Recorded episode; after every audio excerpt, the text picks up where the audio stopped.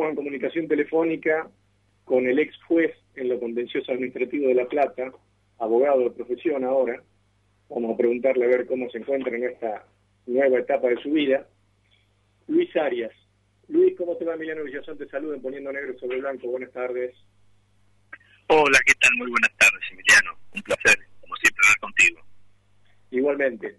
Eh, Luis, me gustaría primero bueno, saber cómo estás, a pesar que hace tiempo ya que has dejado de ser juez, cómo venís transitando esta nueva etapa de tu vida, si se quiere una, una vuelta a los orígenes profesionales, cuando uno recién se recibe, habitualmente lo que hace no es transitar los pasillos de tribunales con la presencia que imparte un magistrado, sino siendo el que está del otro lado del mostrador.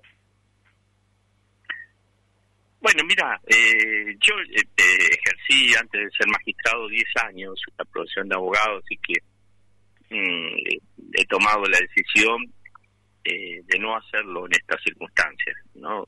Con el poder judicial que tenemos, este, con los conflictos y, digamos, mi nombre es un tanto pesado también dentro del poder judicial, tengo muchos enemigos. Eh, tal vez en algunas ocasiones perjudicaría a algunos clientes, entonces he decidido directamente no, no ejercer activamente la profesión en, el ámbito del litigio. Eh, y también, bueno, eh, no, no tampoco resulta novedoso para mí porque cuando concursé como magistrado eh, estuve designado cuatro años sin poder asumir y, también, ¿no? Sin cobrar sueldo, por supuesto, ni nada trabajando abogado para poder subsistir, eh, siendo juez.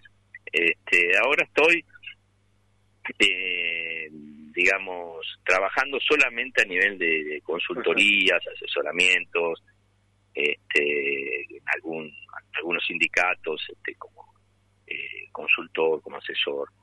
y, y, bueno, por supuesto eh, con muchas eh, participando activamente en la vida pública, ¿no? Porque eh, he ejercido eh, la profesión desde 10 años antes de ser juez, pero también he ocupado cargos en el ámbito público, tanto nacional, provincial como municipal, y, y este y bueno, siempre estuve ligado a lo público. Mi especialidad tiene que ver con el derecho público, así que eh, siempre ligado a lo político, a lo público.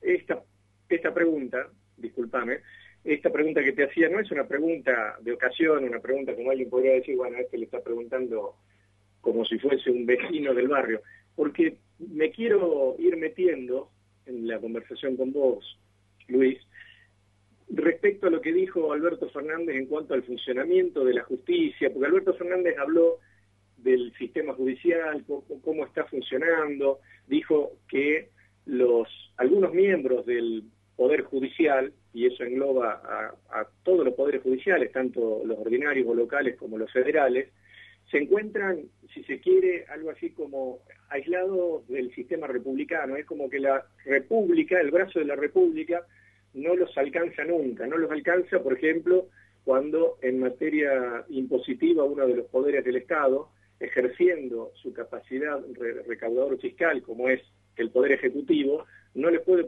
eh, cobrar, por ejemplo, ganancias.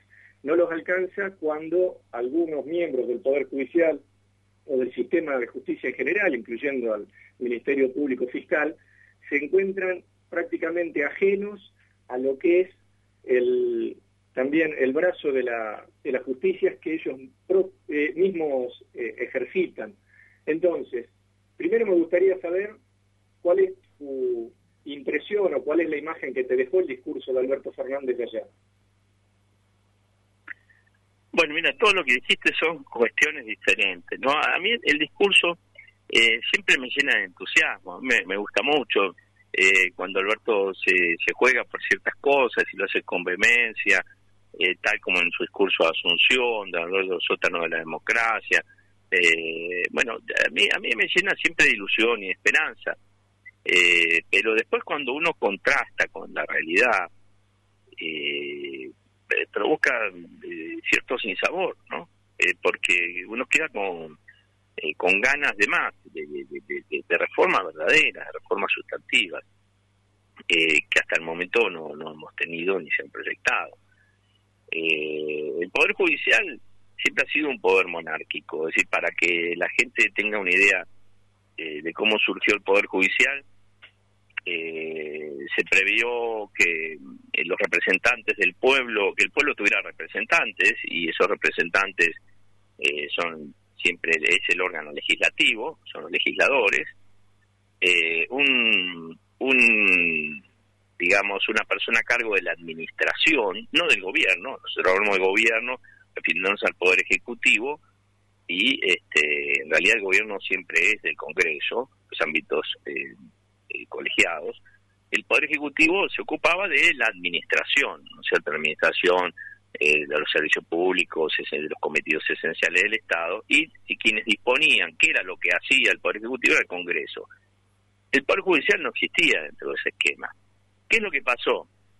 Se desmembra la monarquía y, quedan, digamos, disponibles este, todos los cortesanos, ¿no? Las cortes del rey. Y entonces este, dijimos, ¿qué hacemos con estos tipos? Bueno, eh, estos chabones los mandamos a que administren los conflictos entre los particulares. Y así surgió el Poder Judicial. Y por eso tiene esa... Eh, digamos, impronta monárquica, cortesana, donde a los jueces hay que tratarlo de su señoría, eh, donde existen títulos y honores que fueron en verdad eh, derogados por la, en la Asamblea del año 13, pero sin embargo subsisten dentro del Poder Judicial, su señoría, vuestra excelencia, eh, todas expresiones que yo en, mi juzgado las mandaba a tachar, ¿no? Este, Dios salve a veces, como este, Dios salve al rey, ¿no? Una cosa similar. Entonces, este, y, además está estructurado de una manera fuertemente jerárquica, aunque no debieran haber jerarquías dentro del Poder Judicial, sino competencias distintas, competencia de primera instancia, de segunda, corte. Sin embargo, este, alguna vez Carmen Argeday propuso esto, eliminar este, las jerarquías eh, eh, y que todos los jueces cobran igual, sean de corte, primera instancia, no sabe el revuelo que se armó en una jornada. Pero quiero decir, es fuertemente, no me quiero ir del tema, fuertemente monárquico, es un poder que siempre estuvo al margen de las ideas republicanas. Eh, y pero no hay poder alguno que eh, estatal que esté eh, exento de, los controles y, la participación del pueblo que es el titular de la soberanía no entonces este creo que lo que el gran desafío de este tiempo es ligar al poder judicial con la gente pero no solo el Poder Judicial, todos los ámbitos del Estado, porque llamamos a la gente a votar cada dos años y después este, nos olvidamos de ella. Es decir, le cerramos las puertas, le obturamos toda posibilidad de participación. Entonces, ¿cómo la gente no va a hacer a política este, si no se le da lugar a la participación? Bueno, un gobierno popular lo que debe hacer es darle participación a la gente dentro de un Estado democrático de derecho. Y yo creo que ahí es donde le erra el procedimiento de la reforma judicial, porque eh, para que una reforma judicial eh, tenga fuerza, tenga músculo, pueda enfrentarse a los grandes poderes, eh, tiene que tener un gran consenso popular. Entonces deberíamos estar discutiendo en asambleas con toda la, digamos, el gran capital intelectual que tiene la Argentina, que puede hacer aportes tremendos, y con la ciudadanía y con los barrios, que son los destinatarios del sistema judicial, con todos cómo hacer una gran reforma. Este, tratando de lograr, como digo, la mayor cantidad de consenso posible, tal como se hizo con la ley de medios. Este, no es lo mismo para un juez en el momento de decidir la inconstitucionalidad de, una ley que, que, puede, que pueda ser aprobada por el Congreso, eh, que, haya que haya sido decidida por un comité de supuestos expertos eh, o que haya sido debatida ampliamente por el pueblo, no es lo mismo. Entonces, este, fracasamos en 2014 con una reforma judicial por eso y ahora volvemos a cometer el mismo error. Este, un gobierno popular, reitero, no no puede valerse de un comité para hacer transformación, tiene que valerse del pueblo. Eh, y ahí tenemos un primer problema de, de, procedimientos. Y después las medidas que, que, contiene este proyecto de reforma judicial, denominado reforma judicial que, que ha planteado el presidente, es muy necesario, sí, uno, yo creo que es, bueno, no, no puedo decir lo contrario, pero no soluciona el problema del Poder Judicial, que es un problema de poder, no es un problema técnico, ¿no? Es desequilibrios de poder. Sí, eh, coincido, coincido que se ha abordado como un tema que tiene que ver como una reestructuración administrativa y una reasignación de recursos financieros del Estado, pero en realidad ahí no le solucionás el problema el justiciable a la persona que nos está escuchando en este momento y que de repente no sabe cómo dirimir su conflicto con el vecino que tiene, supongamos en una localidad, siempre ponen como ejemplo la misma localidad alejada del, centro de Salta que, es Iruya, una localidad hermosa desde el punto de vista turístico, pero quien tiene que litigar... he estado varias veces ahí. Claro, sí, yo también. Quien tiene que litigar con su vecino se tiene que venir al Poder Judicial de Salta, acá al centro, y se encuentra con un lugar que se llama Ciudad Judicial, un edificio realmente imponente. O sea, la distancia social que eso implica no está abordada en este proyecto de reforma, porque el proyecto de reforma lo único que hace es asignar recursos financieros para la creación de nuevos juzgados en todo el territorio del país. ¿No te parece? Claro, pero si vos eh, crearas juzgados en Iruya, vamos a suponer que se crearan juzgados en Iruya, y con el mismo eh, perfil de jueces, también tendrías una distancia ah, social. Entonces no es la, eh, una cuestión, digo, es necesario crear nuevos juzgados, sí es necesario, es necesario crear nuevos, pero tenemos que debatir otras cosas, debatamos el perfil del juez, ¿no es cierto? debatamos la, pluralidad ideológica dentro de los tribunales, porque no deciden lo mismo los jueces de acuerdo a, sus este, posiciones ideológicas que no son, no son partidarias, no hablo de la ideología como una forma de ver el mundo. Eh, pensemos en cómo insertar a la sociedad verdaderamente en, en, los procedimientos de selección, remoción y gestión de la magistratura, este, a través de audiencias públicas verdaderas, ¿no? La que vienen ahora que son poco efectivas, pero audiencias públicas donde puedan participar eh, todos y todas, donde puedan expresarse las impugnaciones, este, donde pueda haber este, eh, apoyos. Eh, cuando se elige un presidente, un, gobernadores, diputados, hay un gran debate nacional, incluso el debate presidencial es obligatorio. Ahora, este, cuando se elige un juez nadie se entera y dura todo, toda la vida, los, los representantes duran cuatro años, porque se dura toda la vida en sus funciones. Entonces, este, bueno, pensemos eh, en formas de, participación activa, eh, de observatorios integrados por miembros de la sociedad civil, eh, en fin, formas de, participación que nos puedan generar un mayor control social. Porque hoy el problema que tenemos es que los jueces y fiscales no se enfrentan a los poderes reales, no se enfrentan al poder ejecutivo, no se enfrentan al poder eh, económico. económico y a los medios de comunicación. Digamos, señalo estos tres como los más fuertes. Eh, hay otros. Pero bueno, estos tres poderes, eh, nadie se enfrenta, o sea, porque el sueldo se lo pagan igual.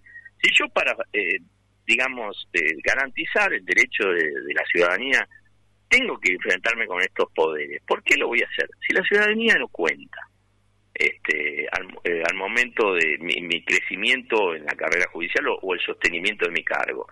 Entonces, ¿qué es lo que ocurre? Vos podés ser el peor juez del mundo, podés ser un delincuente. ayer citaba el caso Alberto Stornelli, aunque sin mencionarlo, ¿no es cierto? Una persona procesada este, por delito de espionaje, bueno. Entonces, esa persona sigue ocupando cargos. ¿Y por qué? Porque es funcional al poder eh, mientras vos seas funcionario al poder, hay, como un acuerdo corporativo de vivir y dejar vivir, ¿no? Entonces, este, si vos no me jodés, yo no te jodo, eh, y, todo está bien. Eh, no importa que vos hagas las, tus cosas, yo haré las mías. Eh, esto, esto es así, hay un acuerdo implícito. Ahora, claro, sucede lo contrario. Si vos sos una persona, podés ser la persona más honesta del mundo, el juez más honesto del mundo, el fiscal más honesto del mundo, pero si confrontás con los poderes es muy probable que te aíslen dentro del Poder Judicial, que no crezcas en la carrera judicial o que directamente te expulsen. Entonces, este, Claro, efectivamente. Entonces, yo decidí asumir esa consecuencia, fui consciente de todo eso, no fue una, una actitud inconsciente, pero quiero decir, eh, eh, esto es lo que hay que cambiar. Esta matriz es la que hay que cambiar. Este, un juez termina sacrificando los derechos de la gente, la gente, eh, porque no quiere molestar a los poderes, eh, la gente siente que los jueces no lo representan, que no, que no sirve el Poder Judicial para resolver esos conflictos, entonces acuden a otras otras prácticas, ¿no? Los piquetes, las manifestaciones, las marchas, eh, los medios de comunicación o sus representantes políticos. No sienten que los jueces puedan resolver sus conflictos. Pero también Esta es la realidad. Claro, yo creo que quien nos está escuchando, y por ahí si hay una persona que está habituada a seguir los noticieros, dice, bueno, pero estamos centralizando el problema o estamos poniendo el foco de atención en lo que a nosotros nos atañe, que es el, funcionamiento del sistema judicial argentino. Pero una vez yo me enteré que había un juez que se estaba eh, casi muriendo, que estaba todo encorvado, que se llamaba Griesa, y que sucumbía ante el poder internacional eh, económico y financiero y en algún momento embargó la fragata Libertad de la República Argentina, le hizo lugar a una serie de planteos de los fondos buitres. Ese fue Griesa. Después otro dice, sí, pero yo un día me enteré que a un expresidente llamado Luis Ignacio Lula da Silva lo condenaron y cuando Lula le preguntó cuál era la prueba, le dijo el juez Sergio Moro, que ahora eh, ministro, fue ministro de Justicia del último presidente, de Bolsonaro, le dijo Sergio Moro, yo no tengo pruebas, pero tengo la convicción de que ese departamento le pertenece a usted. Y entonces es una cuestión casi global, Luis. Sí, claro, lógico. Hoy el Poder Judicial eh, sirve para, para reproducir un modelo de dominación, digamos, ¿no? Eh, legitimar un modelo de dominación eh, a nivel global y a nivel local, en cada ámbito de, de actuación. Eh, también el derecho y el Poder Judicial pueden servir como un ámbito de emancipación, ¿no? Este, pero claro, es, una situación muy difícil de lograr.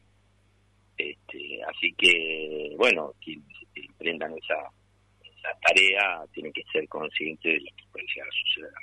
Por último, eh. no quiero despedirte, Luis, eh, sin preguntarte respecto a tres temas que presentó ayer Alberto como los temas, si se quiere, más importantes en lo que tiene que ver eh, lo que sería el abordaje del funcionamiento del sistema judicial argentino. El primero, el Consejo de la Magistratura. Dijo, vamos a reformar ese Consejo de la Magistratura. Y ahí te pregunto por Diego Molea. Ahí me va a tener que responder quién es Diego Molea.